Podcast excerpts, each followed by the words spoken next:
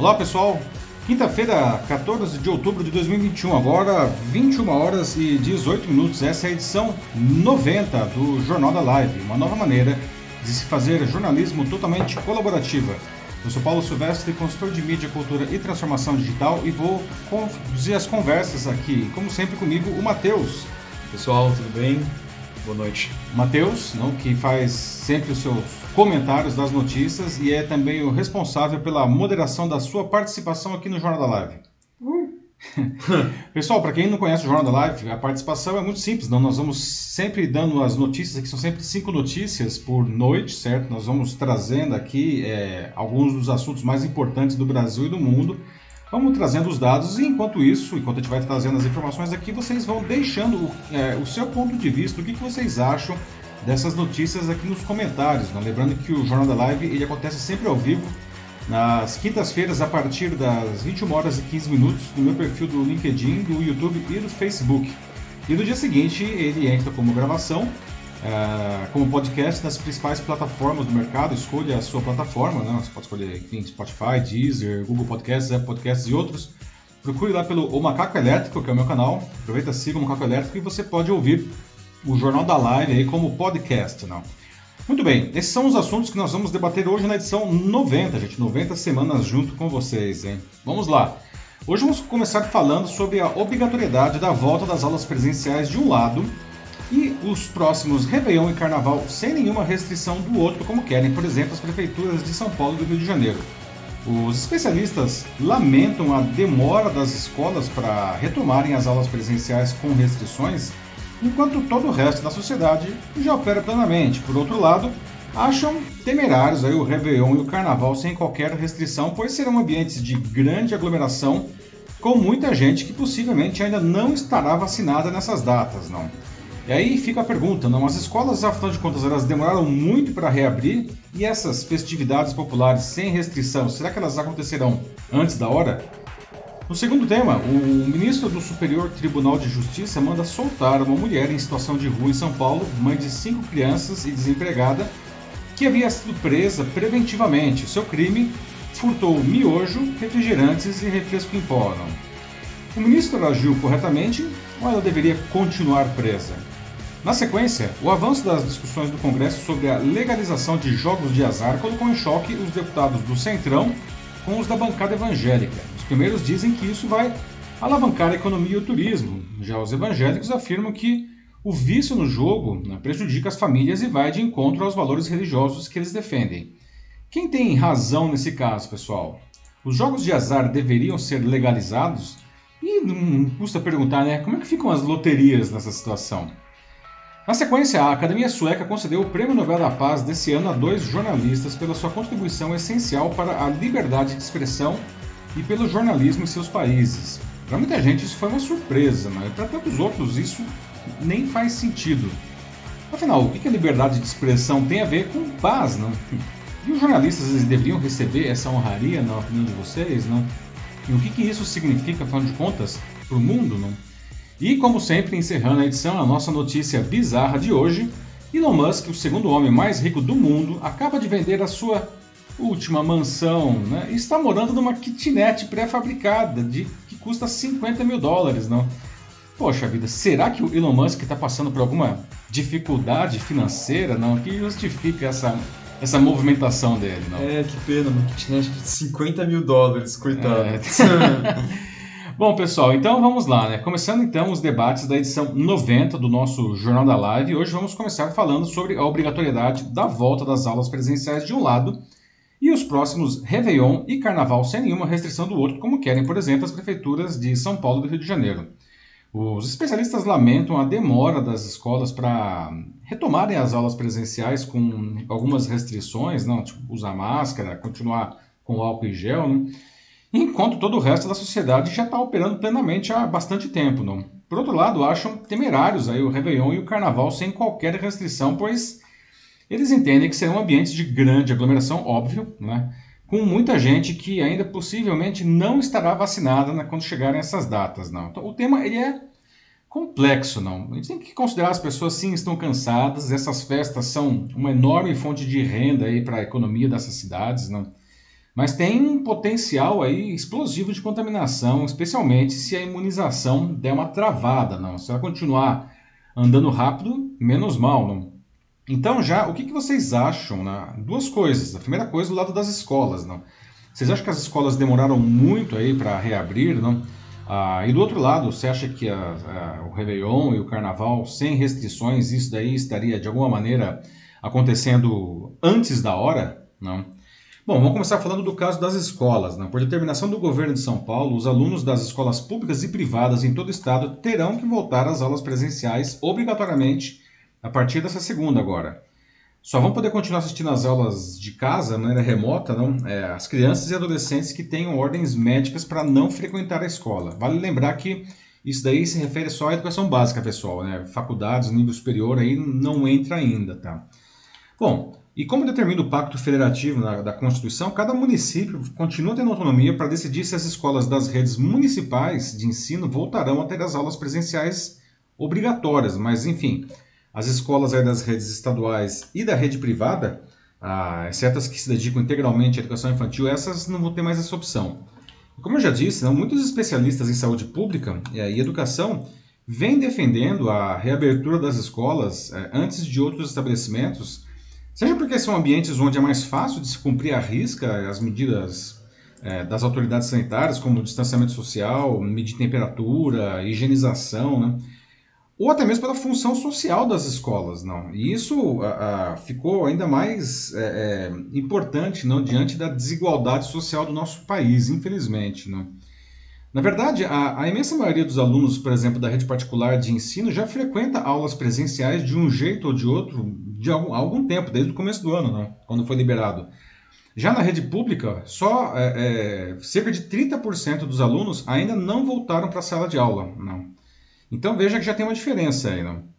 As explicações para ausência são, cada uma tem a sua, não? mas, por exemplo, tem os pais que têm medo não, a, a, de expor as crianças, os, os, adolescentes ao vírus. Não.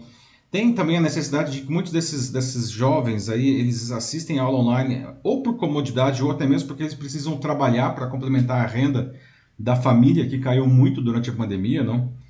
E a gente tem que é, notar aí, não, nessa hora a gente não pode deixar de falar, os educadores eles afirmam né, que a maioria dos alunos perdeu muito com o ensino remoto. De é, Principalmente os alunos mais carentes, né? A maioria não tinha nem. A maioria não, mas enfim, muitos deles não tinham nem acesso à internet, ou, enfim, tinha só um celular na casa para todo mundo usar, não para trabalho, para escola. Então é, é, um negócio extremamente complicado, sem falar também numa outra coisa para os é, pros, alunos de escolas públicas, não, que muitos deles dependem da escola para comer. Não? Então, se eles estão fora da escola, tem ainda um quadro de insegurança alimentar ainda. Não? Então a determinação da volta às aulas presenciais também traz, é, vale dizer aí, não, alguma segurança aí para os pais, não, né, para planejar as vidas, não, porque enfim, é, para trabalhar, não, se as crianças estiverem em casa, como é que fica, quem vai ficar com os filhos e tudo mais, não. E outra coisa, não. Então, a segunda-feira agora é obrigatório voltar, não, mas ainda tem o distanciamento de um metro, que algumas escolas é, isso inviabiliza colocar todo mundo junto. Aí continuaria ainda aquele esquema de rodízio. No dia 3 de novembro acaba essa exigência do distanciamento de um metro, e isso quer dizer não, que não vai ter mais necessidade desse rodízio, né? todo mundo vai poder estar junto na sala. Outras medidas do protocolo, enfim, está é, todo mundo lá, mas tem que continuar, enfim, usando máscara todo o tempo, tem que continuar higienizando as mãos com álcool em gel, ou seja, todo o resto continua valendo, tá? Ah, e eu entendo, assim, perfeitamente o medo que muitos pais têm, que muitos colegas professores também têm com essa volta, não? Mas esse argumento de que, ah, enfim, a sociedade por sua conta parece que decretou o fim da pandemia, não? Você olha, vai na rua, parece que está levando uma vida praticamente normal, na maioria das atividades. Cada vez mais agora. É, inclusive naquelas atividades que são totalmente opcionais, como, sei lá, lazer, né? O pessoal, enfim, quer ir para balada, né? Vai para festa, vai para show e vai para jogo de futebol. Ou seja, essas, essas atividades são totalmente opcionais e o pessoal está indo, não? Então, é, o argumento é, é, e as escolas não? Por que, que as escolas então não podem não? Então isso é, é, é um argumento que é bem legítimo não? E aí do outro lado temos as prefeituras de muitas cidades do país, com destaque especial eu coloco São Paulo e Rio, dizendo que o próximo carnaval vai acontecer normalmente sem qualquer espécie de restrição, nem mesmo o uso de máscaras não. Mesmo porque carnaval com máscaras é meio impossível né? Mas enfim. É só a máscara Só de carnaval, é, né? só se for parte a parte da fantasia. fantasia, né? Mas mesmo essas máscaras, elas não costumam ficar na cara por muito tempo. Exatamente, não. Bom, mesmo com a pandemia que ainda está em curso, não, as prefeituras elas projetam que os números da Covid-19 vão estar em baixa daqui a quatro meses no carnaval. né? Então vai permitir, no caso aqui de São Paulo, né, eles esperam colocar 15 milhões de pessoas na rua. 15 milhões de pessoas na rua. Né? A ideia de São Paulo é novamente concentrar a programação nos quatro dias de carnaval e nos outros dois fins de semana, um antes e um depois das datas, ou seja, oito dias. Não. As cidades com os maiores carnavais do país, Salvador, Rio, Recife, né, é, também estão indo pela mesma direção, né, vão, devem fazer a mesma coisa aí. E estão dizendo que vai depender do avanço da vacinação e da redução dos números aí da Covid-19. Né. O secretário municipal paulistano da saúde, que é o Edson Aparecido, ele destacou que a realização do evento vai depender da situação da pandemia no início de 2022. Não. Na avaliação dele, o maior risco seria o surgimento de uma variante, não, tipo daquelas que apareceram em Manaus e outras, não, Delta, Gama, Mi, não. Ah, e aí isso seria um problema realmente, não, porque a, a vacina talvez não, não fosse tão efetiva, não. E ele admitiu que é inviável, não tem como ter controle, né, de vacinados no público, não. Imagina, não é um negócio fechado, é carnaval de rua, mas não tem nenhum controle disso daí, não. No Rio, a liberação inclusive chega primeiro, né? Lá já vai ter o Réveillon acontecendo sem obrigação nenhuma de máscara, de distanciamento social, segundo o secretário municipal de saúde, o Daniel Soranz. Aí, entre os especialistas de saúde, não muitos consideram, enfim, temerosas essas liberações do Réveillon e do Carnaval. Eles acham que, sim, a vacinação está crescendo rápido, né? Proporcionalmente incrível. O Brasil está passando os Estados Unidos agora, mas está começando a diminuir a velocidade. Então eles acham que, que no final das contas né, não vai passar de 70%. Né? E eles dizem, né, mesmo os especialistas aí de saúde que acham que é viável ter alguma, algum tipo de carnaval, não, eles falam que isso seria é, aceitável se nós tivéssemos pelo menos 80% da população do país inteiro com as duas doses da vacina. né? Então, para ter justamente, não, evitar aí o, o- enfim, uma explosão de casos, como aconteceu, lá, nos próprios, no próprio Estados Unidos, não, quando liberaram lá e, aí teve um, uma nova onda surgindo, né, porque o pessoal deu uma liberada talvez um pouco cedo demais, não. Bom, enfim, agora eu gostaria de ouvir de vocês, não, o que, que vocês acham dessas medidas todas pessoais? Assim tem o lado das escolas, não, eu queria ouvir primeiro do lado das escolas, se vocês concordam com a volta obrigatória dos alunos nas salas de aula, né, que está acontecendo, por exemplo, aqui em São Paulo, no estado de São Paulo, a partir de segunda-feira, não? E eu queria saber com relação a, as- a essas festas populares aí, Carnaval, Réveillon, não? Ah, o que, que vocês acham disso? É viável? Enfim, como que é isso daí, pessoal? E aí, Matheus, o que o pessoal diz? Vamos lá então. É, vou começar aqui pelo LinkedIn então hoje. E o primeiro comentário aqui já foi é, um breve, assim, mas bem preciso, o comentário do Leandro Soares Costa, que diz que, é, na opinião dele, as escolas teriam que ter sido a primeira coisa a retornar ao, estilo presencial. Uhum. Que, né, assim, é, tá relacionado diretamente com o que a gente contou até agora, né, que foi, é, infelizmente, o contrário, né, as escolas foram a, a Praticamente última as últimas coisas, né? Até o Uhum. estádio de futebol abriu antes. Não, muito tempo já, muito É. tempo.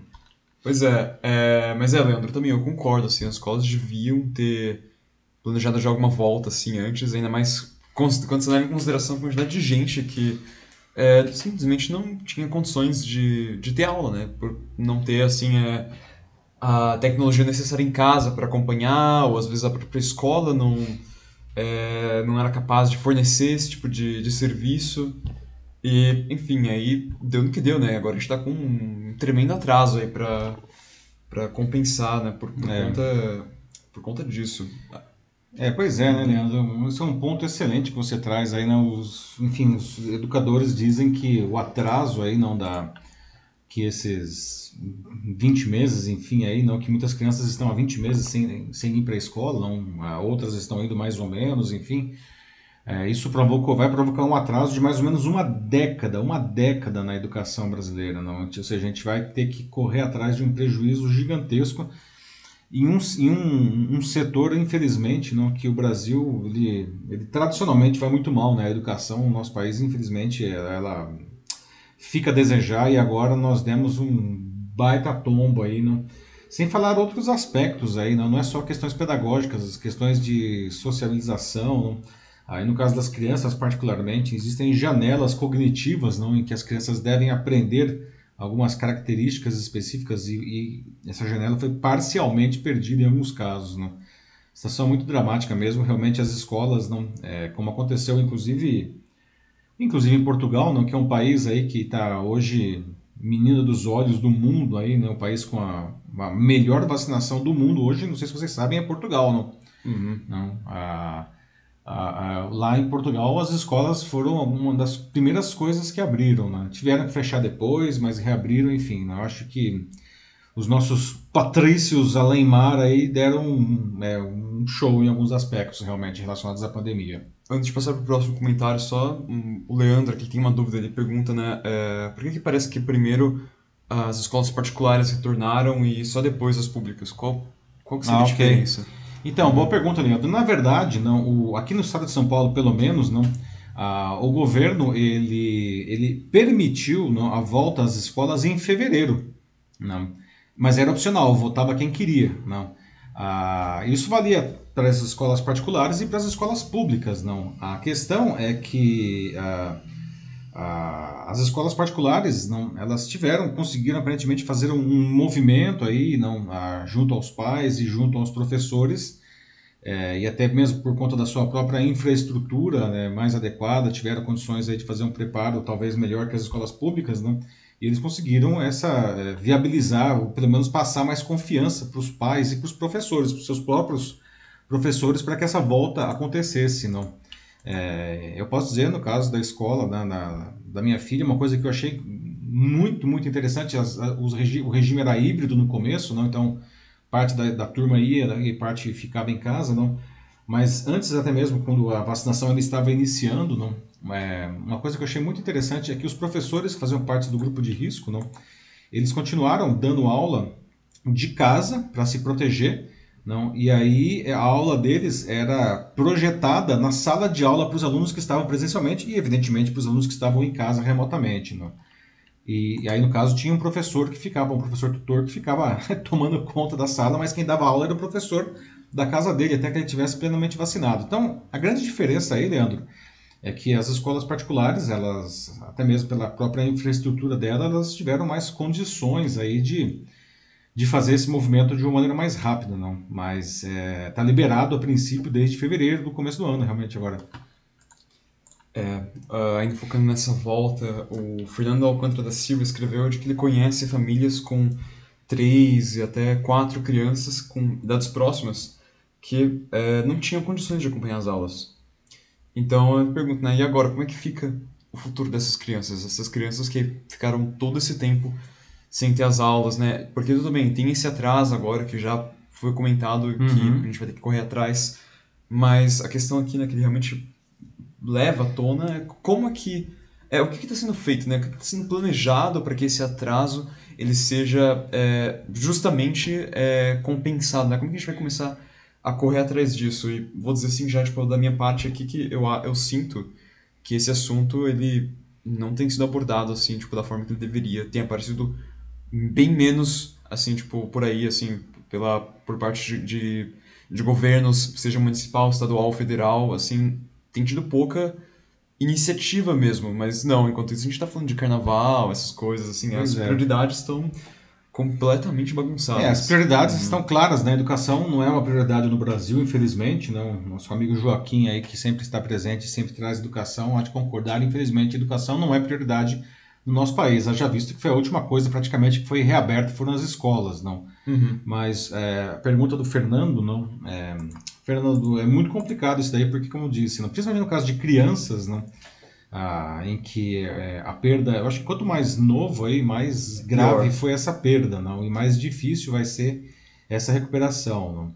Ah, no caso das escolas particulares, as crianças perderam menos, até pela infraestrutura da escola e da própria criança em casa, não tinha computador, tinha internet às vezes, não?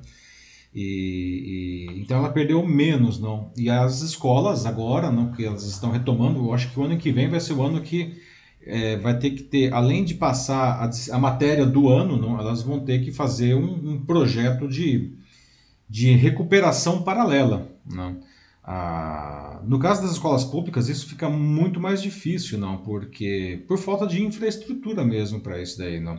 Mas o que teria que ser feito seria justamente isso, né, ter aí uma uma recuperação paralela. O governo do estado de São Paulo, é, ele chegou a propor no meio do ano, não, é, mais ou menos no meio do ano antes, é, que, por exemplo, os estudantes do ensino médio, eles poderiam é, optar, no caso de escolas públicas, tá, escolas estaduais, optar por um quarto ano do ensino médio, justamente para repor a, a, a, o que eles perderam durante a pandemia, não? Sim. Ah, confesso que eu não sei em que ponto que esse projeto foi, tá? Mas é, é, teria que ser alguma coisa nesse sentido, não?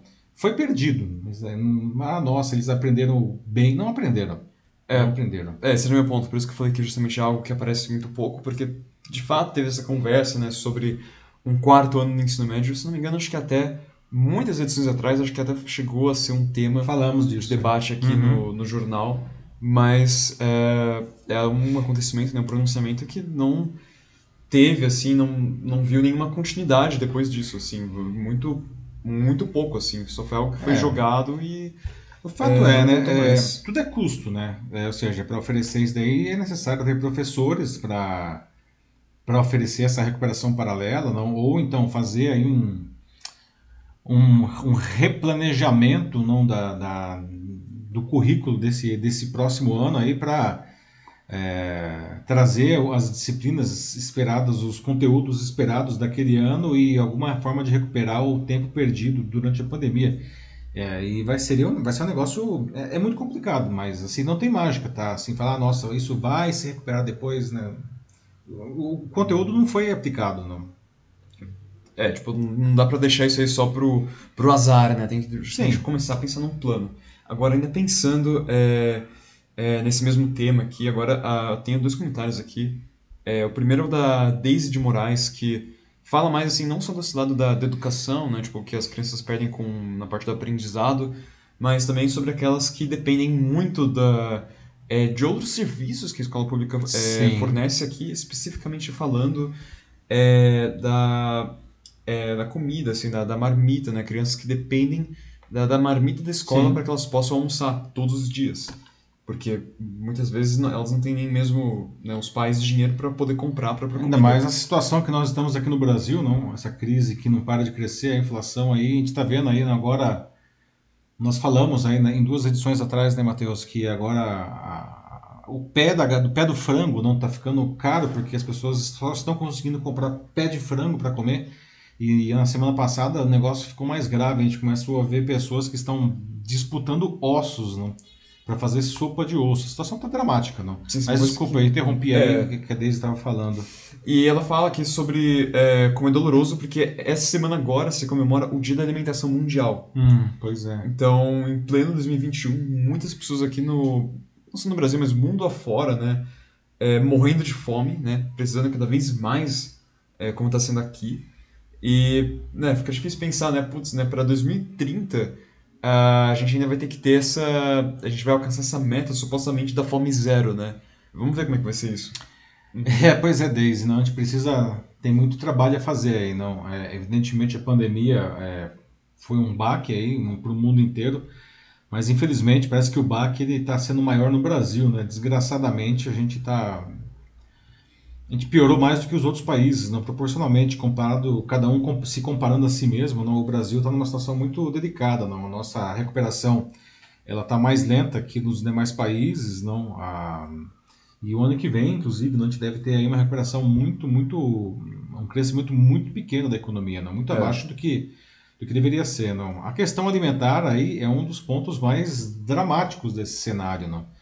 É, as pessoas não têm o que comer, não é, não é simplesmente não ter emprego. Quando você chega numa situação de você não ter o que comer, acho que é a pior coisa que pode acontecer para um, um, ser humano. Não? E infelizmente nós estamos vendo aí uma, uma a questão da insegurança alimentar é atingindo uma porcentagem muito significativa da, da, população, ou porque as pessoas não sabem se elas vão ter o que comer no dia seguinte, ou elas simplesmente sabem que não vão ter o que comer. Não? Situação é muito ruim. E, a, e, as escolas, não, como você muito bem colocou, não, nas escolas públicas principalmente, não, é, essas escolas elas tinham um papel fundamental na manutenção da, da questão alimentar da família, não? porque as crianças, pelo menos uma das refeições, pelo menos, elas faziam na própria escola e durante todo esse período elas perderam isso daí. Não?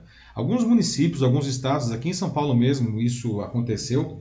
É, mesmo com as escolas fechadas, não, as crianças poderiam ir para a escola para comer, então já era alguma coisa, não? Sim. Mas infelizmente isso não aconteceu em todo lugar.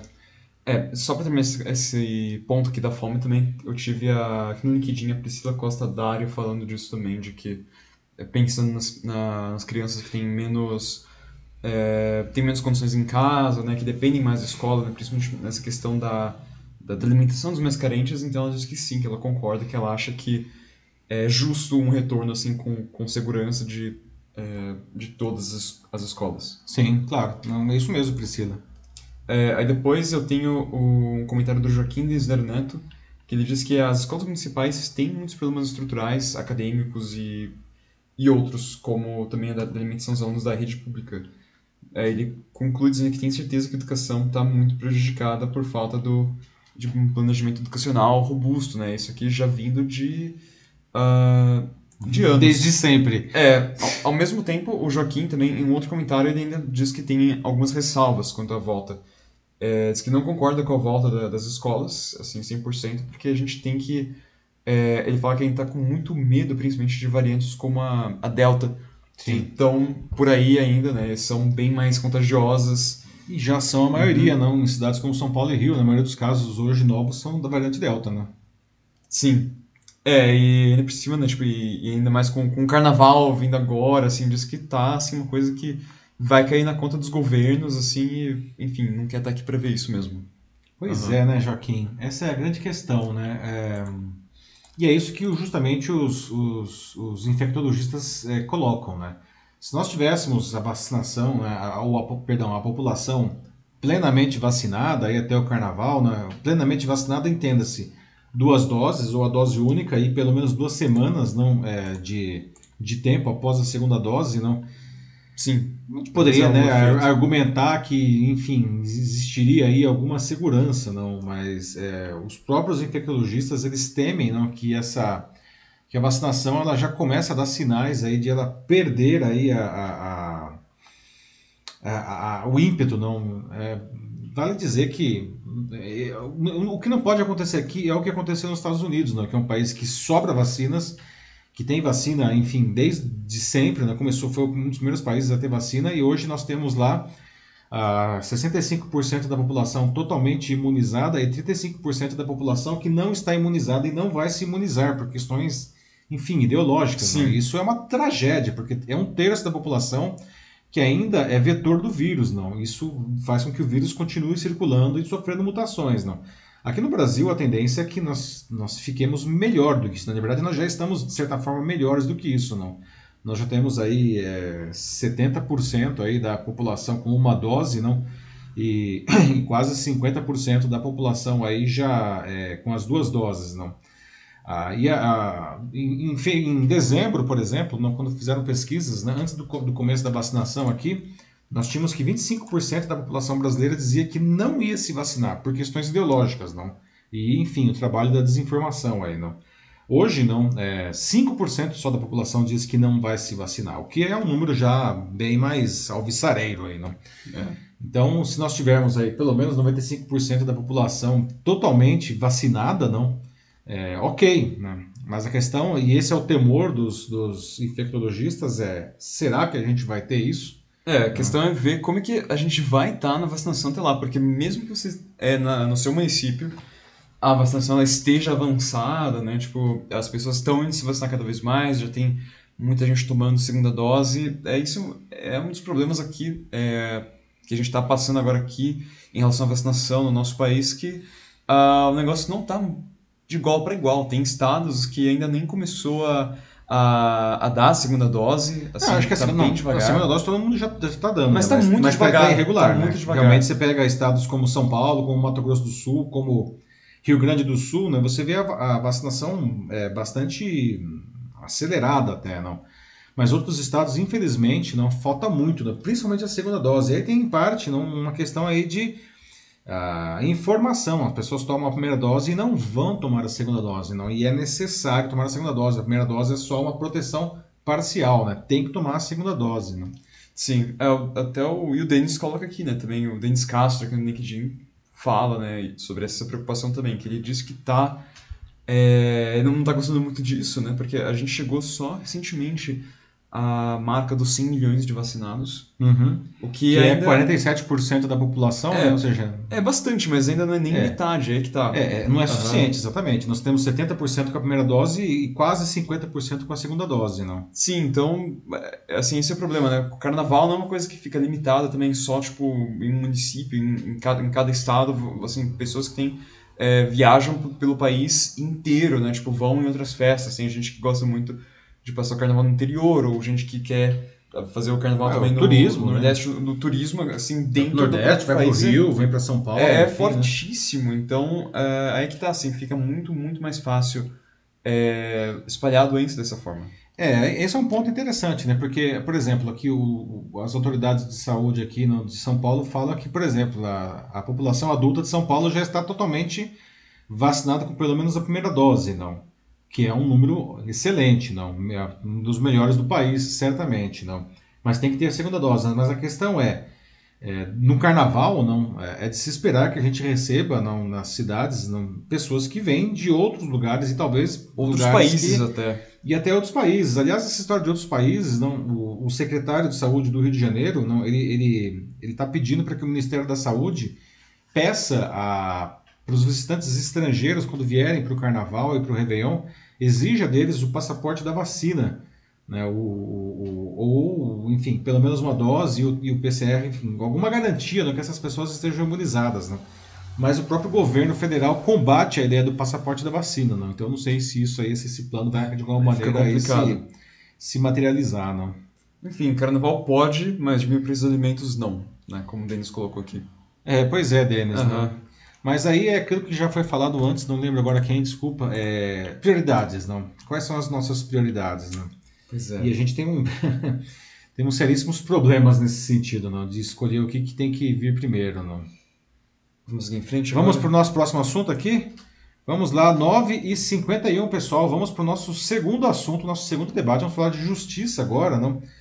Mas justiça como, não? E justiça para quem, não? Bom, o ministro do Superior Tribunal de Justiça, o Joel Ilan Paciornik, decidiu nessa quarta revogar a prisão preventiva de uma mulher que vive em situação de rua aqui em São Paulo há mais de 10 anos e, e que foi detida pelo furto de dois pacotes de macarrão instantâneo, tipo miojo, né?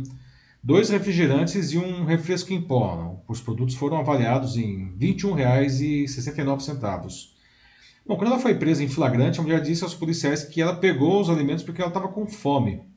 E aí a magistrada, a juíza de, de, da primeira instância, não, que avaliou o caso, converteu não, a, a, prisão da mulher, que vale dizer é mãe de cinco crianças, quatro delas menores de 12 anos, não, converteu em prisão preventiva, alegando que a medida era necessária para garantia da ordem pública. E esse caso gerou uma repercussão grande nas redes sociais. Não? E aí esse negócio foi subindo, foi subindo, até chegar no STJ, onde o ministro Paciornik deu essa decisão agora. Não? Então, já deixo algumas perguntas aqui, pessoal. Não? O ministro, na opinião de vocês, agiu corretamente ao soltar a mulher? Não? Ou ela deveria, de alguma maneira, continuar presa? Afinal, enfim, ela cometeu o furto efetivamente, não? Aí nós temos o STJ, não? Bom, ao analisar o habeas corpus, né, impetrado pela Defensoria Pública de São Paulo, o ministro Paciornik eh, destacou que entre aspas, lesão ínfima ao bem jurídico e o estado de necessidade da mulher não justificam o prosseguimento do inquérito policial, fecha aspas. E com base no princípio da insignificância, o magistrado reconheceu a atipicidade material da conduta e determinou o trancamento da investigação. Né? O caso ele chegou no STJ depois que o Tribunal de Justiça Paulista negou ordem liminar para trancar o inquérito e libertar a, essa mulher. Não? A Corte Estadual, segunda instância, manteve a decisão da primeira instância, apontando que a acusada tinha dupla reincidência e que a reincidência justamente impediria a aplicação do tal princípio da insignificância. Né? A magistrada aqui de São Paulo, ela argumentou que a, abre aspas, inexistência de residência fixa e atividade lista, além de reincidência, justificariam então essa prisão preventiva. Na avaliação dela, a, a medida era adequada em razão da conduta da, da acusada é, ser de, abre aspas, acentuada reprovabilidade, eis que estava a praticar crime patrimonial, fecha aspas.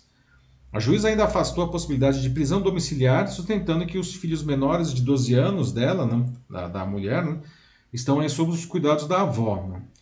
E ela argumenta que, por morar na rua e estar desempregada, a prisão preventiva ela era necessária para a aplicação da lei, né? que caso ela fosse posta em liberdade, ela provavelmente cometeria novos furtos. Aí na decisão o, a, a, do ministro, né, o Pastornik, ele apontou que a jurisprudência do Supremo Tribunal de Justiça, do perdão, do Superior Tribunal de Justiça, entende que a habitualidade na prática de delitos, mesmo que insignificantes, afasta essa incidência de bagatela. No entanto, segundo o ministro, há situações em que o grau de lesão ao bem jurídico, né, tutelado pela lei penal, é tão mínimo, tão ínfimo, ínfimo que, que não tem como, não dá para negar a incidência desse princípio. Ou seja, e aí ao trancar essa ação penal não, e determinar a soltura da mulher, o ministro argumentou que o furto representa menos de 2% de um salário mínimo e que aconteceu porque, enfim, ela estava com fome. Não? Nós já estávamos falando aqui justamente de fome agora há pouco. Não? Então veja que é um angu de caroço jurídico isso daí. Não? O que vocês acham desse caso, pessoal? Não? Que gerou uma grande discussão nas redes sociais. Não? As primeiras instâncias têm seus argumentos, válidos. Né? O ministro do STJ também tem seus argumentos válidos, né? mas valeu o dele porque, enfim, ele é a instância superior. Não? Ah, daí Sim. vem uma pergunta simples, que tem uma resposta super complicada. não. A mulher deveria ser solta ou deveria continuar presa? O fato de ela estar desempregada e ter fome justifica de alguma maneira, ou pelo menos atenua o furto dos miojos aí e, da, e dos refrigerantes do refresco. Né? O que, que vocês acham? Bom, é, vou começar aqui enquanto o pessoal está é, tá escrevendo, falar um pouco do meu ponto de vista, assim, e eu concordo com a decisão do, é, do trancamento da investigação. Porque, sim, de fato, é, foi, foi um furto, ela foi lá, é, roubou e tudo bem, isso é, é uma, uma perda, né? Mas a questão é que, assim, quando você tira, assim, se você pega só as coisas, tipo, e analisa somente tudo de uma forma bem, bem fria, né? Simplesmente essa, essa aqui é a lei, ela quebrou a lei, ela furtou isso aqui, então pronto, ela é uma criminosa, ela tem que ser presa, não tem discussão porque é o que está na lei. Mas Aí, enfim, quando você coloca as coisas em perspectiva, que aí você vê que realmente não é tão simples. E acho que é isso que a gente tem que ver. Tem Essa que... é a grande questão, né? Sim. A perspectiva, não. Ou seja, ela, ninguém, deve, ninguém discute que ela fez o furto. Sim, não, tipo, é, é que tá, assim, isso não é, não é. Não existe uma defesa que ela de fato fez isso. E não tô aqui para argumentar de que isso é uma coisa boa. Porque ainda é um furto. Mas aí você para e você vê a situação dela, que ela é uma moradora de rua ela desempregada, está desempregada, tem os filhos para criar. É, então é uma pessoa que não tem dinheiro algum e o que ela roubou do supermercado é, foi basicamente miojo, assim, numa quantidade suficiente que equivale a 21 reais. E tudo bem, ah, mas ela é reincidente, tá, tudo bem, mas assim, se você deixar ela aí, assim, uma mulher que não tem o que comer, que não tá trabalhando e que precisa criar os filhos. E, uhum. assim, ah, mas ela, porque ela não busca emprego? Eu não sei. A gente, tem muita gente é, buscando bom, emprego agora. É, é a situação no nosso país, infelizmente, não está fácil, né? É, ainda mais para alguém assim, que como ela, que, sabe, eu acredito que é uma pessoa que deve ter pouquíssima experiência, até mesmo pelas próprias... Formação, etc. É, cartas que a, que a, que a vida deu para ela. Então, realmente, assim, ela é tão perigosa, assim, tipo, se ela ficar solta. De que, é. Uhum. é, assim, é, e aí você traz um outro ponto que é interessante, Matheus, né? a questão dela ser perigosa de continuar solta, não? Ah, que foi o argumento da magistrada de primeira instância, não? Ela provavelmente vai cumprir de novo o delito, não? ou seja, ela vai de novo roubar comida, muito provavelmente. Sim. Tá? E, e aí ela. ela e, e esse que acho que fica tão complicada essa situação. Né? Então, para evitar que ela roube comida de novo, não, a juíza determinou a prisão preventiva dela, que é uma prisão que, na verdade, vai, é, vai, vai continuar até que ela seja julgada. não E quem sabe que no nosso país isso pode demorar anos. Não? É. Ou seja, essa pessoa ela vai ficar presa por anos, não? É, porque ela roubou os dois miojos. Não? É, veja que. É um exagero. Essa aqui é a tal da desproporcionalidade. Né? É muito complicado Sim. isso daí, não? E de novo, né? Colocando as coisas em perspectiva, uma pessoa é, com bons advogados, bastante dinheiro, assim, né? Uma renda toda assim por trás para que ela possa se manter. Uh, consegue ficar numa prisão preventiva assim. Mas não, é alguém como ela que. É por isso que eu disse no começo, é a justiça uhum. como e para quem, né? Uma pessoa, é. enfim. Uma pessoa rica nunca nem seria presa, evidentemente, por, por causa de uma coisa como essa, né? Mas é. qualquer que seja o motivo, não. Muito provavelmente ela, ela, ela acaba saindo não da, da, da cadeia, não, muito rapidamente, não. Ah, o Denis escreveu aqui que ela é, deveria ser solta, assistida e ajudá-la é, de alguma forma, como talvez um serviço social, é, feito na, coloca para usuários assim de entorpecentes como crack é tipo é, basicamente sugere aqui um serviço social para ela sim é uhum. vale dizer que não foi dito em nenhum momento que ela que ela é usuária de drogas ou alguma coisa do tipo né? é, mas é, sim não, acho que só colocou ah, com uma referência né uma referência perfeito sim. perfeito uhum. Denis é eu acho que ah, considerando que ela já é reincidente se existe uma preocupação de que ela não cometa novamente o crime não e ela comete o crime porque enfim ela tem fome e a fome vai voltar ah, será que então não seria possível, né, de alguma maneira, colocar esse pessoal aí em um, em um projeto social que para que pelo menos possa comer, não? É um ponto. Sim, porque se for seguir friamente tudo isso, então o que, que é para ela fazer? É, passar fome até a morte? É... Então, uhum. é, aí é que tá, né, gente? É uma coisa complicada, não? Porque a lei é clara, não? E deveria ser igual para todos, mas é, mas a vida não está igual para todos, digamos assim, não. Então como é que é, fica? Algumas premissas básicas aí começam a, a fraquejar, não?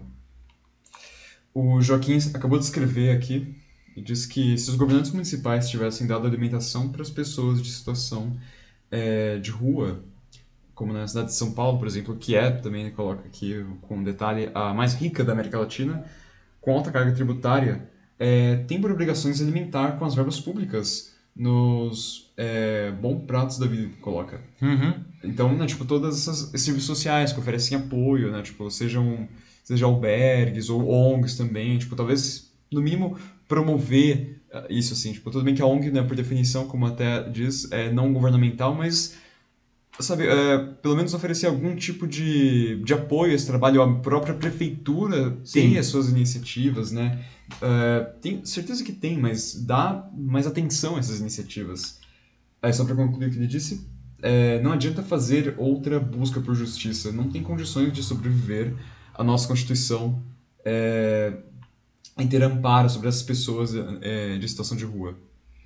É verdade, Joaquim. E vale dizer né, que além das leis dos homens, existem as leis divinas, não? E de uma maneira geral, as a, diferentes religiões não protegem a, as pessoas aí no que diz respeito à questão da fome. A fome realmente é uma das, uma das piores coisas que podem acontecer, não? Ah, então, ah, e nós vemos, inclusive, não? Nós temos aqui, você mencionou o caso de São Paulo, no caso do uhum. padre é, Júlio Lancelotti, não? Que é uma uma referência não, de trabalho não, a, voluntário aí, não, para melhorar justamente, não, ou pelo menos diminuir não, a, a questão de, da fome de, de populações aí a, em situação de rua. Não. Sim. Bom, é... é isso. Um próximo assunto, então, pessoal. Vamos lá. 10 e 2 aqui agora. Vamos para o nosso terceiro assunto. Vamos falar agora de disputas em torno da legalização de jogos de azar. Não? O avanço das discussões no Congresso sobre a legalização de jogos de azar colocou em campos opostos dois dos principais grupos aliados do governo Bolsonaro. De um lado, o Centrão age para aprovar uma proposta ampla que inclui até a liberação do jogo do bicho, né, sob a justificativa de que vai alavancar a economia e o turismo. E do outro, evangélicos afirmam que o vício nos jogos prejudica as famílias e vai de encontro aos valores religiosos que eles defendem. Né? No meio deles, o Palácio do Planalto evita se posicionar, mas o próprio filho mais velho do presidente, né, o senador Flávio Bolsonaro, do Patriota do Rio de Janeiro, é um dos defensores de tornar a jogatina legal no país. Não? Então, já deixo algumas perguntas aqui. Quem tem razão nesse caso, pessoal? Né? Os jogos de azar deveriam ser legalizados? Ah, e não podemos deixar de trazer, né, como já mencionei antes, para a pauta, a questão das loterias, que são jogos de azar por definição, não? Mas são amplamente difundidos no nosso país. Não? Por que, que as, as loterias sempre puderam, então, não, e os demais jogos não podem? Não? Ou simplesmente não deveria ter mesmo aí a, a legalização dos jogos de azar como cassinos? Não? Bom, os jogos de azar são proibidos no Brasil desde 1946, né, quando o então presidente Eurico Gaspar Dutra afirmou que a, segundo ele, tradição moral, jurídica e religiosa do Brasil não combinava com a prática, além de considerá-los, abre aspas, nocivos à moral e aos bons costumes, fecha aspas. E desde então, né, diversas propostas foram apresentadas para legalizar a jogatina, mas nenhuma delas avançou. Não. Agora, um dos principais líderes do Centrão, é, o presidente da Câmara, né, o Arthur Lira, que é do Progressistas de Alagoas, decidiu tentar novamente né, e criou no mês passado um grupo de trabalho para discutir um projeto sobre o tema. Né, e o Lira escalou como relator o deputado Felipe Carreiras, do PSB de, de Pernambuco, né, que é aliado dele, pretende levar a proposta para votação em plenário já agora em novembro. Não. O ponto de partida do texto de carreiras é um projeto já aprovado em uma comissão especial da Câmara em 2016, mas que nunca teve a votação né, no plenário marcada. E essa proposta regulamenta as atividades de cassinos integradas a resorts, máquinas de caça-níqueis, apostas online, bingo, jogo do bicho, jogo do bicho, né? além de dar uma anistia geral aí né, para qualquer processo judicial nessa área que esteja em tramitação. Né? Atualmente, não explorar, vale dizer, explorar jogos de azar é considerado contravenção penal com pena de até um ano de prisão no Brasil. E segundo o deputado Carreiras, a consequência disso, né, dessa, dessa proposta dele, é gerar emprego formal. Não? Ao mesmo tempo que o Lira acelera a discussão na Câmara, o Senado também analisa ao menos três projetos sobre esse mesmo tema. Não? O presidente da Casa, o Rodrigo Pacheco, do Democratas de Minas Gerais, afirmou há duas semanas que pode colocar um deles em votação se tiver acordo. Né? Uma das propostas tem como relator o senador Ângelo Coronel, do PSD da Bahia, né, e se limita a regulamentar a abertura de cassinos em hotéis. E segundo o Coronel, a liberação desses empreendimentos poderia gerar, segundo os cálculos dele, uma arrecadação de 30 bilhões de reais por ano ao país. Né? Enquanto isso, do outro lado, a bancada evangélica diz que não medirá esforços para evitar que a legalização dos jogos de azar avance. Não. A legalização dos jogos não enfrenta resistência apenas dos evangélicos. Não. Os auditores fiscais, e isso é uma coisa que é bastante interessante de mencionar, não, também têm feito pressão aí para que a iniciativa não vá para frente. Não. A Associação Nacional dos Auditores Fiscais da Receita Federal do Brasil divulgou uma nota no fim do ano passado declarando que, abre aspas, os efeitos deletérios resultantes da jogatina superam qualquer possível ganho econômico advindo da prática, fecha aspas. A associação afirmou que, abre aspas novamente, além de estimular atividades ilícitas como corrupção, prostituição, tráfico de drogas, lavagem de dinheiro, pode causar sérios danos à saúde, desencadeando doenças como ludopatia, que é o transtorno compulsivo patológico reconhecido pela Organização Mundial da Saúde, causada pelo vício em jogos. Fecha aspas. E além das divisões não, entre os dois grupos que apoiam o governo, os próprios ministros do Bolsonaro têm posições antagônicas quanto ao tema. Não? Vocês lembram daquela infame reunião ministerial de 22 de abril do ano passado, gente? Que, que que veio a público lá e tava hum. aquela, aquela lavação de roupa suja. Foi né? vazada pela Veja, né? Foi, exatamente. Esqueci. Pois é, não. Esse, essa mesma reunião, né, a gente viu aí o ministro da Economia, o Paulo Guedes, e a ministra da Mulher, Família e Direitos Humanos, que é a Damares Alves, não, sem falar do ex-ministro do Turismo, Marcelo Álvaro Antônio, trocarem críticas pesadas aí por causa desse assunto, não. Por exemplo, a Damares, que é evangélica, chamou essa ideia, não, a ideia do, da liberação do jogo de azar, de pacto com o diabo. Né? E aí o Paulo Guedes, então, rebateu. E aí aqui eu vou colocar entre aspas, tá? Porque, enfim. É, Paulo Guedes disse para a Damares o seguinte: Aquilo ali não atrapalha ninguém. Deixa cada um se fuder, ô Damares. Deixa cada um se fuder do jeito que quiser, principalmente se o cara é maior, vacinado e bilionário. Lá não entra nenhum brasileirinho desprotegido, entende? Fecha aspas. Muito simpático, como sempre. pois é, não... É? essa reunião realmente entrou para a história, não. Bom, apesar do lobby do próprio filho Flávio no Senado, não, o Bolsonaro pai tem dito que caso alguma dessas propostas seja aprovada, ele vai vetar a medida, não, mas ele vai deixar aberta a possibilidade da sua, do seu veto ser derrubado né, pelo Congresso. Ou seja, ele não quer se indispor nem com o Centrão, nem com a, nem com a base evangélica, não. É, e ele vai deixar essa batata quente aí para o Congresso mesmo, não. Bom, o que vocês acham da questão, pessoal? Os chamados jogos de azar, eles devem ser, afinal, regularizados, não? Ah, qual dos dois grupos tem razão? Não? Ou pelo menos, enfim, tem argumentos melhores? Não? Ah, ah, e, e, enfim, é, e, esse, e, o que os auditores fiscais disseram, não, que isso poderia abrir uma avenida aí para a realização de um monte de crimes? Não? E aí tem a questão das loterias, que eu nem mencionei, mas enfim, as loterias estão aí a todo vapor, não, que, que co coletam milhões e milhões não, a cada jogo. Não, é, no, e toda semana tem vários jogos. não. Então, o que, que vocês acham dessa questão aí dos jogos de azar, pessoal? Que deve liberar ou não? Bom, tem mais um pepino no qual o Bolsonaro se enfiou, né? porque é complicado mesmo, assim, porque agora ele, é, ele tá tentando uh, né, conseguir o máximo possível, manter o, o maior possível de apoio para que ele possa né, ainda ter assim algum traquejo político, né, um poder aí assim, uma influência dentro assim do dos três poderes, mas agora a gente está numa situação complicadíssima, né? Em que duas aí da, das bases dele, assim, tipo, é super fortes, né? Principais né? bases, né? Sim, então é, são antagônicas é, uma outra. Então eu, eu, realmente não sei. Ele ativou que... o modo deixa que eu deixo, né? Sim, é, que é uma coisa que ele já fez várias vezes, né? Tipo, ah, só passar pro próximo, né? Passar pro, pro Congresso. Eu jogo pro Congresso. Mas é preocupante, porque assim, uma hora isso, essa tática acho que não vai funcionar mais, assim. É, bom, uhum. isso não vou nem entrar no mérito, muitas coisas não estão funcionando mais há muito tempo, não, mas é. eu queria saber, não, afinal de contas, vale, quanto vale aí, não? Vale aí o, o argumento do Centrão que isso vai gerar empregos, vale o argumento da bancada evangélica de que isso daí pode causar problemas para a saúde das pessoas e para as famílias, vale o aviso né, da, dos auditores aí que não tem voto, mas enfim, estão dizendo, olha, esse negócio aí vai virar um, uma casa da mãe Joana, não para todo tipo de, de crime, principalmente lavagem de dinheiro. Né? A gente estava até falando antes, né, Matheus? Vale dizer que Las Vegas não é Exato. a capital da, do jogo mundial, não?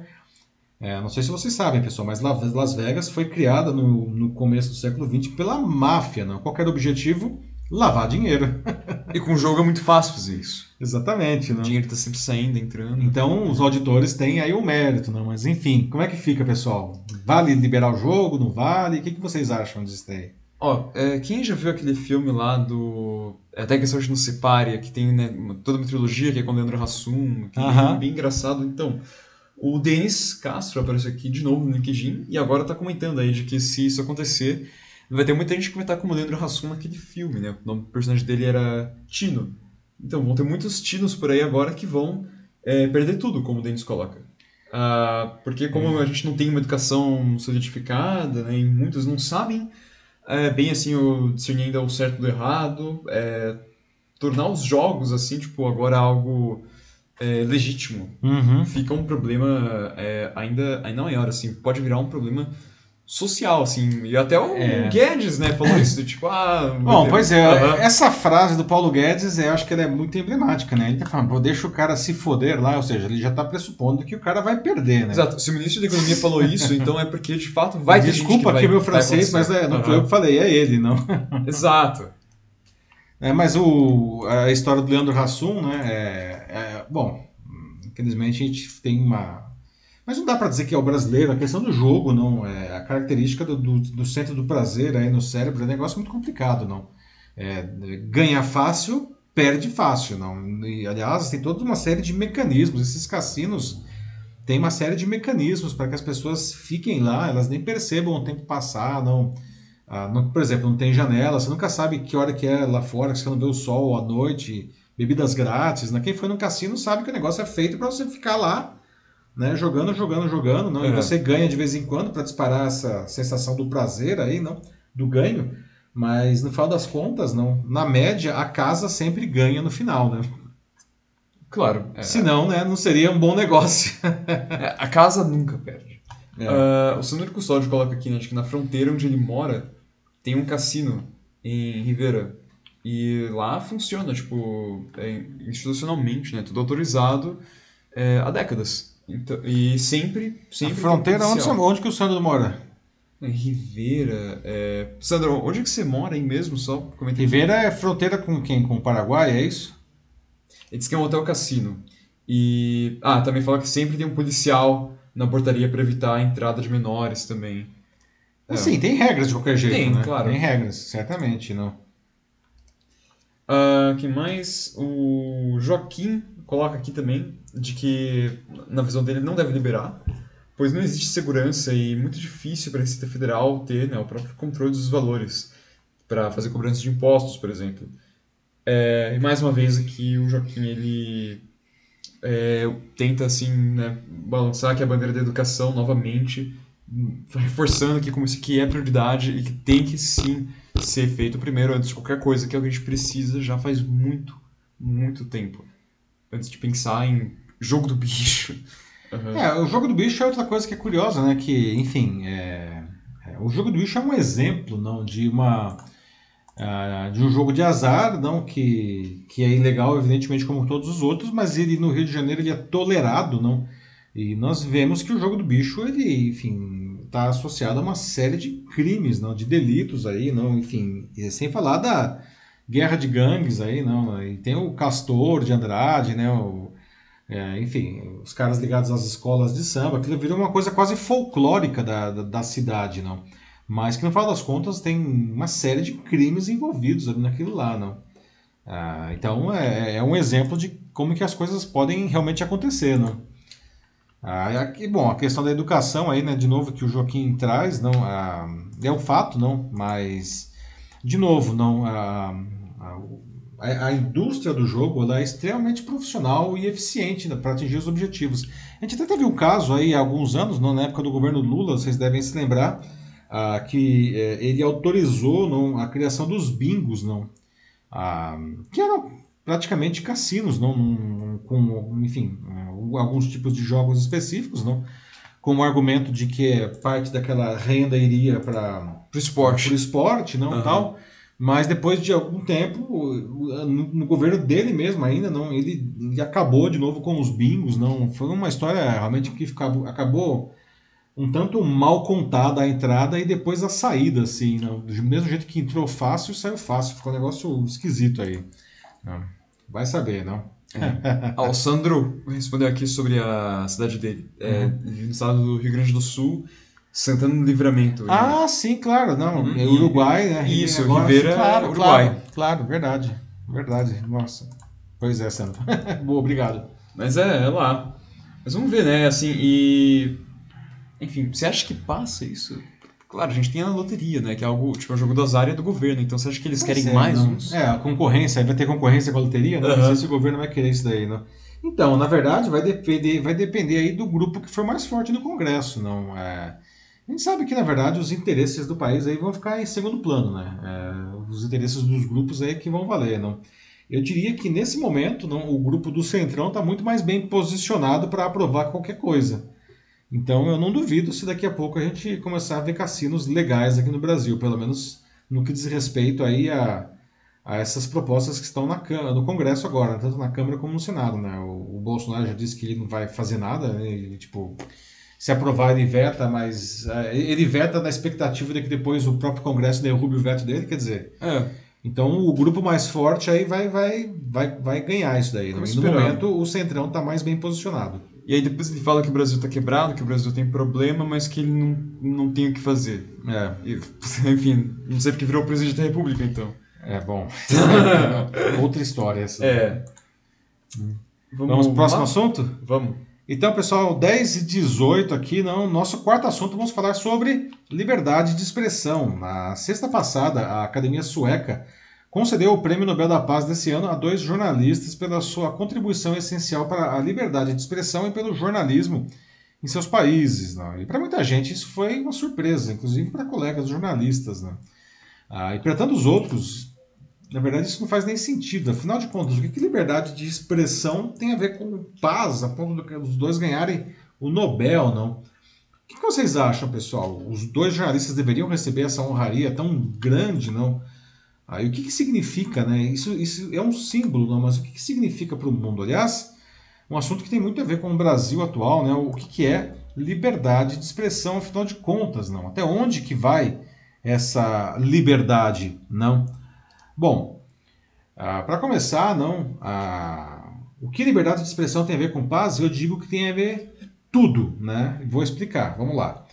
Bom, não é possível viver em paz né, sem a gente poder pensar e agir livremente, não? sem que ideias e pensamentos legítimos, legítimos, não possam ser compartilhados para se construir uma sociedade melhor para todo mundo. Não?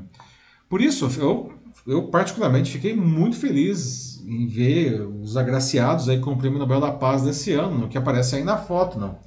A honra foi concedida aos jornalistas Maria Ressa, das Filipinas, à esquerda, e o Dmitry Muratov, da Rússia, à direita, né, pela, abre aspas, contribuição essencial de ambos para a liberdade de expressão e pelo jornalismo em seus países, fecha aspas. Palavras aí da Academia Sueca, que concede os prêmios Nobel. Né. A escolha desse ano simboliza uma visão que é muito importante sobre o próprio conceito de paz. Né especialmente em um mundo que está muito dominado pelo discurso de ódio, da desunião, da, enfim, da polarização promovida a partir da disseminação de ideias nocivas. Né? A Academia Sueca ela deixou claro com o prêmio que a paz não vem só de grandes acordos políticos, não de atos heróicos de solidariedade, de compaixão, que acontecem em situações extremas e que evidentemente já renderam, aliás, prêmios justíssimos, não é, da paz justíssimos aí, com, enfim, sei lá, Madre Teresa de Calcutá e tudo mais, né? Mas agora no caso da Ressa e do Muratov, não, é, por que não? Bom, eles lideram iniciativas jornalísticas nos seus países, não a Ressa na Filipinas, Muratov na Rússia, não, fiscalizando os demandos dos governos, não. Por isso, aliás, vale dizer, não, eles já foram presos, né, já viram colegas sendo assassinados pelos grupos de poder e nem por isso deixaram de fazer o que precisa ser feito. Não vale lembrar que os seus países vivem sob governos bem autoritários, não? O do presidente Rodrigo Duterte lá na Filipinas e o bom, o do nosso conhecidíssimo Vladimir Putin na Rússia, não? Então nesse ponto é fundamental explicar é, o que a tal liberdade de expressão abrange, não? Bom, esse tema está super quente aqui no Brasil nos últimos anos, né? E, mas por incrível que pareça, quanto mais se fala dele, menos as pessoas entendem o que essa liberdade abrange não, e até onde ela vai, né? E por que, que é tão importante, não? Gente, liberdade de expressão não significa, né? Vamos lá, de uma vez por todas, não significa liberdade para dizer literalmente qualquer coisa, não. Infelizmente, essa, essa versão equivocada, digamos assim, não vem sendo usada para destruir a própria liberdade. Olha que ironia, não? É, ao se usar as palavras para, enfim, para se atacar, para se intimidar, para silenciar quem busca a verdade e luta aí por valores negociáveis, como, sei lá, a vida, né? só para ficar em uma bem óbvia. Né? Uhum. É, por isso, não pode ser a, a, liberdade de expressão ela não pode ser invocada para legitimar crimes como, sei lá, injúria, difamação, racismo e outras formas de intolerância, não? ou o próprio discurso de ódio. Não? Quem pratica qualquer uma dessas coisas com as suas palavras, com as suas ideias, com seus atos, não está exercendo liberdade de expressão. Está praticando esses crimes, não, que são claramente tipificados nas leis brasileiras, não, e, enfim, devem ser tratados, portanto, aí como criminosos. Não. Então, veja, não é, é liberdade de expressão não é uma coisa que você pode falar né, o que você quer e não pode servir para cobertar esses crimes, não. E a representação máxima, aliás, dessa distorção são as fake news, né, que é um, virou um câncer social que destrói a própria democracia e, e aí voltando para o prêmio, para a Academia Sueca, não, destrói a paz, não. Ah, e que infelizmente está tão forte no nosso país, as fake news. Não. A gente já discutiu muito esse tema aqui no Jornal da Live, né, Matheus? Em várias pautas, não? Sim. Mais recente foi algumas semanas, quando enfim, o governo federal tentou empurrar uma medida provisória que dizia proteger a liberdade de expressão, mas que na verdade não visava só é, proteger os aliados do governo que praticam todos esses crimes que a gente mencionou aí. Não? E essa MP, felizmente, foi devolvida aí pelo presidente do Senado, não, Rodrigo Pacheco, porque, enfim, ela era inconstitucional. E agora o governo tenta emplacar o mesmo texto, praticamente, com um projeto de lei que é igualmente horrível, não? que eu espero que tenha o mesmo destino dessa MP aí. Não?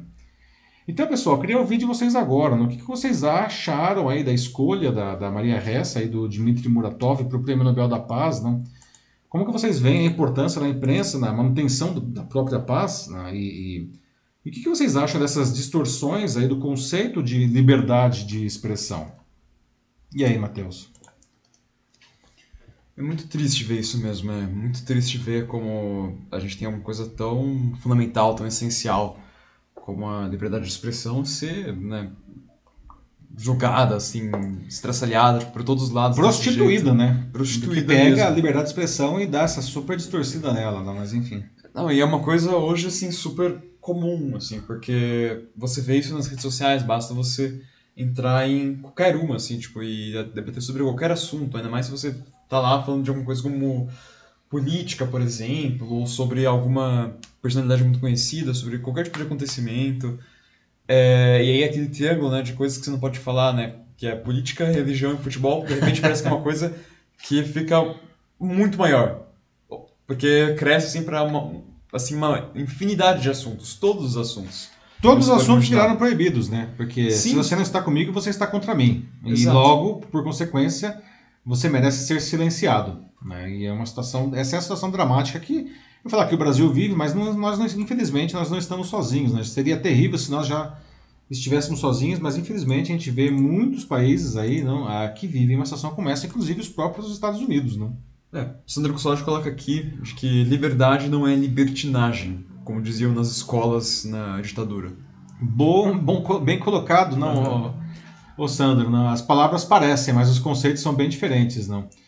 É é uma questão filosófica isso, né, Sandro? Porque é, a liberdade ela não pode ser restrita, porque se fosse assim, ah, uma hora a sua liberdade ultrapassaria a liberdade do outro, né? Então, eu acho que o negócio que nós aprendemos na filosofia é isso, não é a nossa liberdade vai até onde começa a liberdade do outro e, consequentemente, a liberdade tem limites, não? Ah, eu acho que a gente não pode viver um ambiente sem liberdade, mas a gente não pode achar que a liberdade é uma coisa totalmente irrestrita, né? Bem colocado. Sim, não, e enfim, se a gente continua vivendo dessa maneira, dessa forma, assim, de cada um tem seu ponto de vista, as pessoas é, começam um debate, mas que desde o início já não é um debate, né? É basicamente uma briga disfarçada de debate. É, é um traz um ponto, o outro traz o- outro, eles começam a brigar, é, eles não se entendem, e qual que é o, né, a síntese disso, né? Tipo, a síntese dessa dialética, para pegar aqui Sócrates. Nada. É, é a não Nada. dialética, na verdade, não. É a não Aham. dialética, é o diálogo de surdos, como a gente fala, não. Sim, é só cada um Sem fala. querer ofender os surdos, evidentemente, mas é só para pegar a expressão aí. Não, claro. Mas dizer, ah, eu tenho um ponto de vista, tenho um ponto de vista, então cada um vai para um lado. Mas É. se é sempre assim para tudo que tiver, assim, a gente é simplesmente incapaz de chegar em um consenso toda vez que a gente vai com- conversar com uma pessoa que tem ideias diferentes da nossa. É, então fica a questão aí, né? Assim, qual qual que fica então o sentido da gente viver Pois é. numa não. sociedade É, assim? essa se- é a questão da dialética. Ou seja, gente, para nós nos desenvolvermos como, como, uma ser, como um ser vivo viável, né? o ser humano, até hoje, ele se desenvolveu como um ser vivo viável, mas às vezes eu acho que a gente está indo por um caminho que vai nos tornar inviável em algum momento. Nós precisamos necessariamente ser capazes aí de, de construir alguma coisa com quem pensa de uma maneira diferente da nossa, não? Todo mundo, evidentemente, tem direito a ter a sua opinião, a expressar a sua opinião, de, de novo, desde que isso não seja um crime ou uma contravenção, não? Mas é, a beleza disso daí acontece quando justamente pessoas com pontos de vista diferentes se contrapõem, não? E, e ouvem e respeitam o ponto de vista do outro e constroem alguma coisa a partir disso, não? De repente, porque até como eu costumo dizer, não, eu acho que isso é bem a- a- aplicável ao momento que nós vivemos, não? Raramente uma verdade ela está em um extremo, qualquer que seja esse extremo. Não estou falando de direita ou de esquerda, de diagonal, fianco, esgueio, nada disso. Não, a verdade raramente está no extremo. Não. A verdade está em algum ponto entre os extremos. Então, se você se encastela no seu ponto de vista, e quanto mais extremista for esse ponto de vista, é, pior, não, você se afasta da verdade. Não? Nós precisamos nos desarmar, não, e correr aí mais para o centro. Não estou falando do centro político, não, mas enfim, nos distanciarmos aí dos extremos, não? Exato. Porque senão, né, cada um isolado, assim, na sua própria bolha, que tipo de futuro você quer? Não, não É. só falando assim, né, tipo do, do país, assim, ou do, do mundo. Pra você mesmo, assim, que Sim. futuro você quer pra você mesmo? Pois é, não? E para a sociedade, né? É, assim, no final, porque, tipo, se, se a sociedade ruir, mesmo que, assim, você esteja, digamos, no lado vencedor, uma hora ou outra, de alguma maneira, Você continua fazendo parte da sociedade, gente. Sim. né? Ninguém, por mais que você tenha muito dinheiro, que você possa ser o rei do seu pequeno castelo, não, o castelo está dentro de uma sociedade. Se a sua, se a sua sociedade ruir, você vai junto. Não? Sim. Quem assiste Walking Dead sabe o que a gente está falando. Então essa ruína que você pensa que, que é algo que tá, tá abaixo de você, que é algo assim que não te atinge, vai te atingir. É, mais cedo ou mais tarde, É. não? A Priscila Costa Dário coloca aqui de que todos entendem que têm o direito de falar o que querem e ainda se baseiam como em uso da liberdade de expressão, mas completamente de forma distorcida. Exatamente. É. Exatamente. E pior é quando você vê isso aí, né? Tipo, esse pensamento, né? Espertamente sendo usado por políticos no mundo inteiro como uma, uma arma, Uma né? ferramenta Uma de manipulação, né? Uma Sim. ferramenta de manipulação, né? Priscila, você falou um negócio aí, eu me lembrei de uma outra expressão, né? Quem fala o que quer, ouve o que não quer, não? Aham. gente tem, é, de novo, mais uma expressão aí da, da, enfim, da, da, da, da sabedoria popular, não, que diz que não é, não é a libertinagem, como disse o Sandro antes, né? É. Tudo tem, tem regras também. A gente vive numa sociedade, consequentemente, Thomas Hobbes, Thomas Hobbes não determina justamente isso, não. Já que o homem é o lobo do homem, não, do homem, a gente precisa ter algum tipo de regra para que as pessoas consigam construir alguma coisa umas com as outras, não. Exato, porque a gente não pode. é, né, se a gente depender muito desses extremos, né? Assim, não existe nada mais horrível e, e cruel assim, do que você distorcer a verdade, destruir a, a verdade, que é o que esses políticos fazem quando eles se aproveitam dessa, dessa, dessa situação promovem, né, cultivam isso. Uhum. Porque desse- dessa forma, assim, você chega no, no que a gente está agora, né? E é disso aqui para pior, se isso aqui continuar. As pessoas começam a duvidar de absolutamente tudo. Elas não sabem mais o que, o que, o que é real, assim, em quem elas podem acreditar. Famílias inteiras, assim, amizades, relacionamentos que se desfazem é, e às vezes tipo de formas bem hostis, devo Sim. adicionar, por conta por conta disso, assim, tipo, isso é uma coisa que começa no micro e vai pro macro. Então, as pessoas ficam nesse estado de confusão e desespero e até mesmo medo, assim. É, aí que tá, né? Já que a gente tá falando de filósofos, aqui a gente pode mencionar um, um filósofo atual, não, não- falando do Hobbes aqui, não, de Sócrates, mas enfim, vamos falar de um cara que é atual, Harari, né? Lá o Yusuf Harari, né, o israelense. Ele, ele, ele diz não, que a, a gente está falando da, da- do ser humano como uma espécie viável, não? É, ele diz que ah, o, o que faz o ser humano ser a espécie dominante nesse mundo, não? E não qualquer outra espécie de ser vivo, não? é, é que o ser humano é o único que consegue construir alguma coisa com um desconhecido, não? É, para atingir um, um bem comum, né? Esse bem comum e isso daí, essa, essa habilidade se dá o nome de sociedade. Logo, se você não acredita mais em nada e em ninguém, você vai perder essa habilidade, não? E aí a própria, a própria, o próprio conceito de sociedade começa a ser colocado em risco. Será que é isso que a gente quer para gente? Né? A gente precisa é, aprender a, co- a conviver não com, com as diferenças, inclusive, não? É, por isso, ó, quer saber, parabéns aí pro. Assim, independente do que digam, né? Independente, ai, mas ele é russo e. ah, ah", tipo. independente do que for, é, parabéns aí pros dois, assim. Os meus parabéns de verdade aí Eu pra, também fiquei muito feliz, Liz né? e pro Muratov.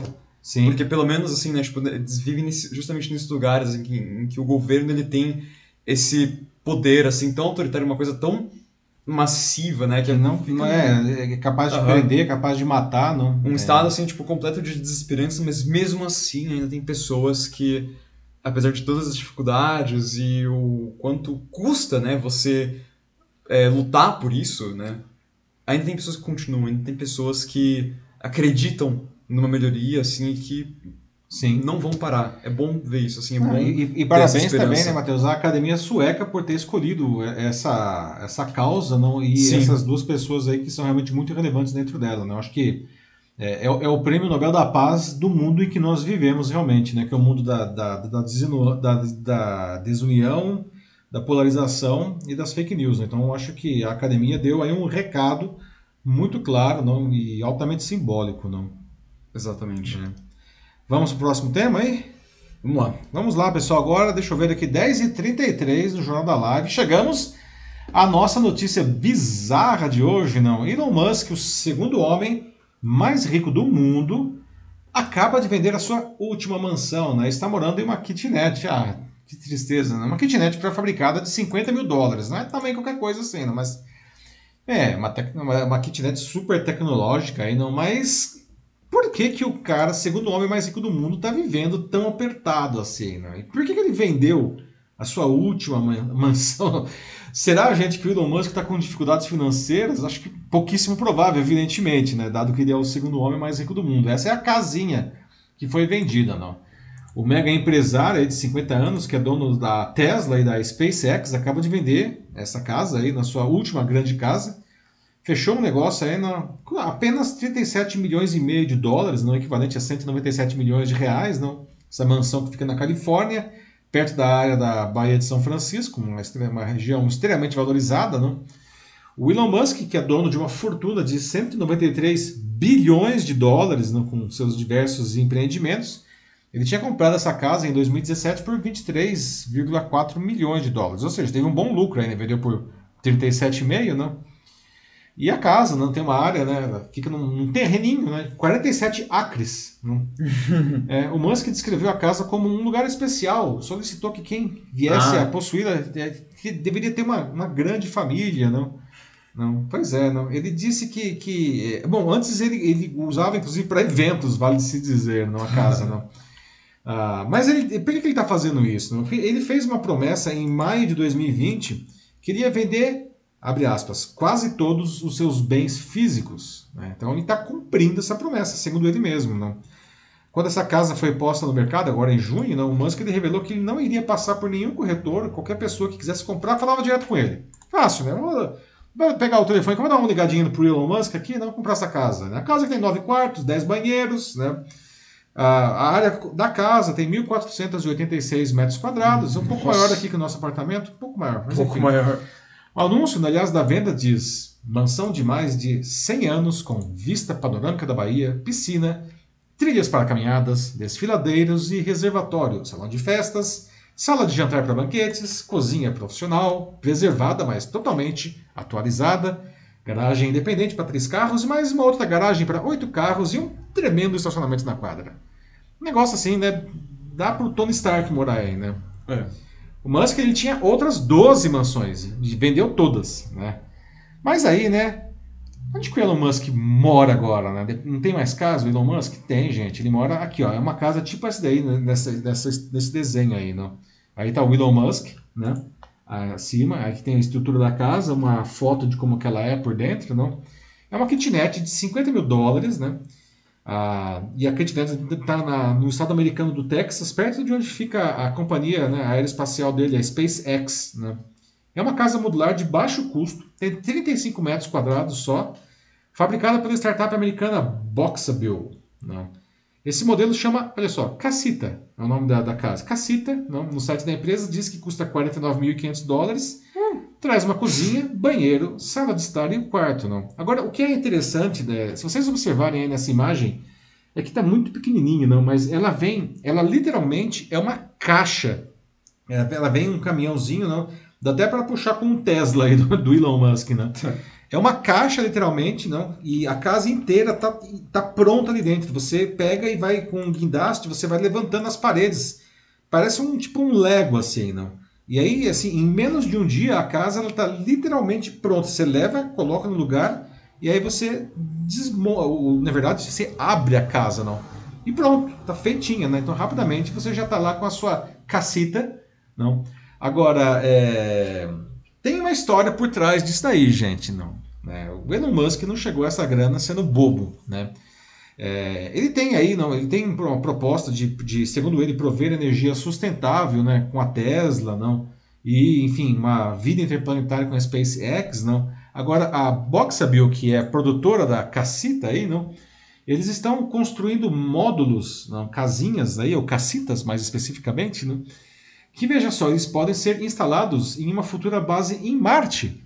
Olha só. Adivinha quem está querendo ir para Marte, ou pelo menos criar voos aí para Marte. Adivinha só? Começa com I, termina com Elon Musk. Não? Alguém tá com pena dele ainda? Pois é, né? Então, a, a é, não dá ponto sem nó, né, esse pessoal. Não? Então, é, no final das contas, o fato de ele ir para caceta. O Elon Musk também é um cara de veras excêntrico, né? Ele realmente. Será que ele precisava morar numa casa dessa? Não, mas enfim, ele tá. Tem um marketing pessoal muito, muito forte aí, não? A kitnet bonitinha, vai. É um negócio bem sacado, certamente. Não? Agora deve ter muita gente querendo comprar cacitas depois que o Elon Musk está morando em uma, não? Mas será que é tão legal assim essa cacita, gente? Não, se vocês pudessem escolher onde vocês morariam, na cacita ou na caçota que ele vendeu lá, não? Só para ficar no espanhol aí, né? Ah, qual, qual dessas casas combinam mais com vocês aí, gente? Como que é? Cacita ou caçota? Não. O que, que o pessoal está falando aí, Matheus? O que, que, vocês acham da ideia do Elon Musk? Vamos lá, ó, o Sandro Custódio disse que ele tá. É, ele também, antes mesmo a gente falar, já deu a antecipada que ele está vivendo na casinha perto das equipes da SpaceX para poder tocar o seu sonho aí das viagens espaciais. e é, realmente essa é a ideia, né? A casa já é algo perfeitamente. Uh, né, digamos assim, transportável, né, para Marte, né? É, e já. você monta rapidinho, assim, né? É, é, é, bem legal. Depois vocês colocarem, coloca aí no, no YouTube, gente, depois, Cacita, e tem os vídeos que mon, mostram que, como que monta a casa. É um barato, porque é, é uma caixa que você coloca no chão e você vai, levanta uma parede, levanta outra parede, levanta outra parede, levanta outra parede, e aí o telhado vem por cima, pronto, acabou. Montou a casa, muito rápido. E tá tudo pronto, todas as conexões hidráulicas, elétricas, tudo pronto. Ele coloca uma frase aqui, né? Aí, já que ele é do Rio Grande do Sul, né? Assim, é, que lá eles dizem que o olho do dono engorda o gado. Pois é. No caso do Musk, isso é bem verdade. Bastante. Bem gordo esse gado aí, nossa. Sim. Ai, ai, não. E, aí, ó, e da, das casas, qual que você acha mais legal? Você gosta mais da cacita ou da caçota? Ah, eu não sei. Eu, acho que eu sou mais o Tony Stark do que o Elon Musk. Eu ia gostar mais da outra casa. né? é. Ah, eu sou de eu tenho sou de peixe. Tudo bem que tem um ascendente em Ares aí, mas peixe é um bicho que gosta de conforto, né, gente? Não gosta de aquário pequeno, não. Quero aquário grande. eu não sei, a cacita, acho que ela é interessante. Assim, realmente, assim, imagina você poder Uh, né, vamos é, supondo que você é o Elon Musk, então você tem todo o dinheiro do mundo, né? Dinheiro não é um problema para você. Então, imagina você poder realmente transportar, ficar, fazer tipo um mega motorhome e você fica andando Pô, é legal, com essa né? casinha né? pra qualquer lugar que você for. Então, tipo, você não precisa mais de hotel, essas Painel coisas. solar, né? O carro, aproveitando que é dono da Tesla, já faz o motorhome totalmente elétrico. Exato. Né? Ah, eu gostei dessa ideia, Matheus. Aí já tá achando mais legal já isso daí. Mas tem que ser um motorhome grande, assim, tipo double deck e tal, né? É, assim, até pra poder arrastar, né? Tipo, a, a caixinha, né? Da, caceta. É, tem que ter. Tem que ter uma força mesmo, assim, mas, pô, assim, considerando que você é o Elon Musk, acho que qualquer coisa tecnológica, assim, definitivamente não é um problema para você. Não é um problema para é. ele, né? Gente, o cara fez a SpaceX lá, não. O cara fazer um troço desse definitivamente não é problema. Aliás, a Tesla não é uma empresa tão valiosa assim por acaso. Os carros são realmente incríveis, né? É. Então você tem aí a possibilidade de virar o nômade mais rico e high-tech do mundo. Ah, pois é, aí o Cyber Nômade. é. Bom, aí esse daí já seria legal, não? É, eu gostei da ideia. Acho que talvez, né, tendo todos os recursos, acho que eu faria isso. Dá pra ter uma armadura do Homem de Ferro também no fundo do, do motorhome, assim, pra gente brincar? Ele deve ter no mínimo uns 15 projetos com esse nome já, assim, uma armadura assim. É, logo logo ele ia fazer, né? Tipo, ele é basicamente o, o nosso Tony Stark, né? Tipo, aqui do. Com a diferença de que ele não voa, né? Enfim. Mas bem que é. podia, é. né? Ele já mora lá. Eu, eu, quando eu vi essa notícia, eu fiquei imediatamente, eu falei do Tony Stark, porque na hora eu lembrei daquela mansão do Tony Stark em Malibu, não?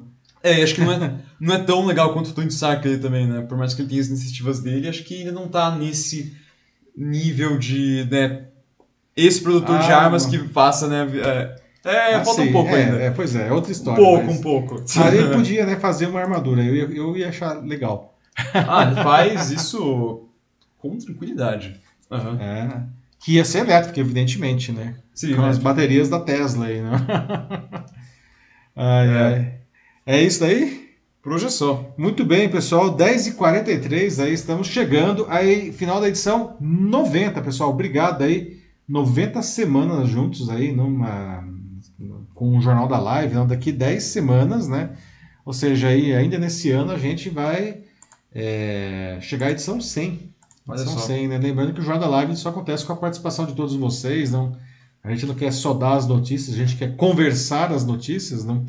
Escolhemos aí sempre com muito carinho os temas. A gente tenta trazer coisas que, que, que promovam debates em cima de assuntos importantes para a sociedade. Então, obrigado a todo mundo que participou aqui e deixou os seus comentários hoje. Se você estiver assistindo a versão gravada, não, pode deixar seus comentários. Todos eles são lidos depois. Eu leio todos os comentários. E é isso, tá? É, boa sexta-feira para todos aí, não? Bom fim de semana. E a gente se vê novamente na quinta-feira que vem com a edição 91 do Jornal Live, pessoal. Um abraço para vocês. Tchau, tchau. É isso aí, gente. Obrigado por hoje, né? Obrigado aí por participarem, quem pôde vir e também ainda, por- ainda mais quem quis comentar também. É sempre tudo muito bem-vindo. Aqueles comentários que a gente não consegue ler agora, a gente sempre depois responde. E é isso aí, gente. Assim, é... Isso aqui tudo é pra vocês, né? Então é... é muito bom ver que vocês gostam bastante do que a gente faz. E é por isso que a gente continua. Mas é isso aí, então. É... Obrigado por hoje. É, valeu pela participação demais. Até semana que vem. Tenha um bom final de semana. E é isso aí. Tchau, tchau. Até.